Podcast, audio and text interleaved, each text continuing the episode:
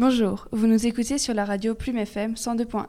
Nous sommes Clémence et Lou, deux élèves du lycée Marcelin Berthelot, et nous allons vous parler des stéréotypes et des préjugés.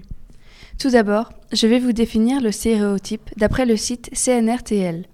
Un stéréotype est une idée, une opinion toute faite, acceptée et répétée par une personne ou un groupe, et qui détermine à un degré plus ou moins élevé ses manières de penser, de sentir et d'agir. Dans la société où l'égalité des hommes et des femmes est censée exister, les publicités sont un moyen connu de communication, véhiculent de manière forte les préjugés et les sauvegardent en quelque sorte dans les esprits.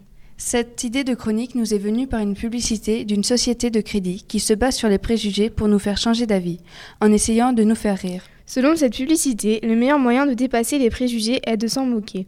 On retrouve des stéréotypes dans les écoles, la vie courante, les métiers, la rue, les affiches et vidéos publicitaires, ils sont connus de tous. D'après l'étude de Trésego, la moitié des filles des catalogues portent un vêtement rose ou violet contre moins de 1% des garçons qui portent beaucoup de bleu, 35%. Le saviez-vous? 50% des filles sont habillées en rose, 88% d'entre elles ont les cheveux longs ou mi-longs.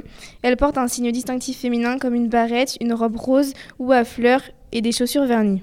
Par rapport aux jouets, les armes sont quasi exclusivement présentées comme des jouets de garçons, 92% des cas. Dans les catalogues, 19% des garçons portent une arme ou sont dans une attitude de combat, environ 1 sur 5.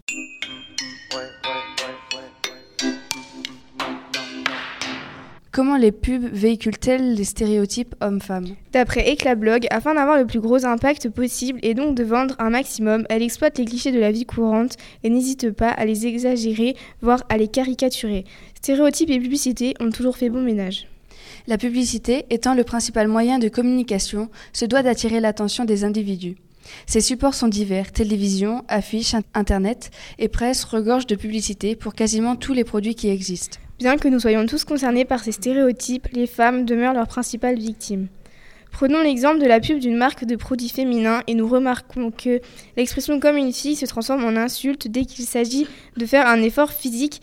Dans cette publicité, on parle de courir, se battre et lancer. Il y a l'apparition de garçons, de filles, adultes et enfants. Nous prenons aussi l'exemple d'une publicité d'une société de crédit et nous remarquons que c'est une mise en situation d'un homme en train de souffler dans une paille plongée dans l'eau pour faire bouillir les pâtes voulues. Et c'est une dénonciation du fait que, soi-disant, les hommes n'ont pas le savoir requis pour cuisiner. Et selon vous, les préjugés ont-ils une aussi grande place dans votre vie que les publicités cherchent à vous le démontrer?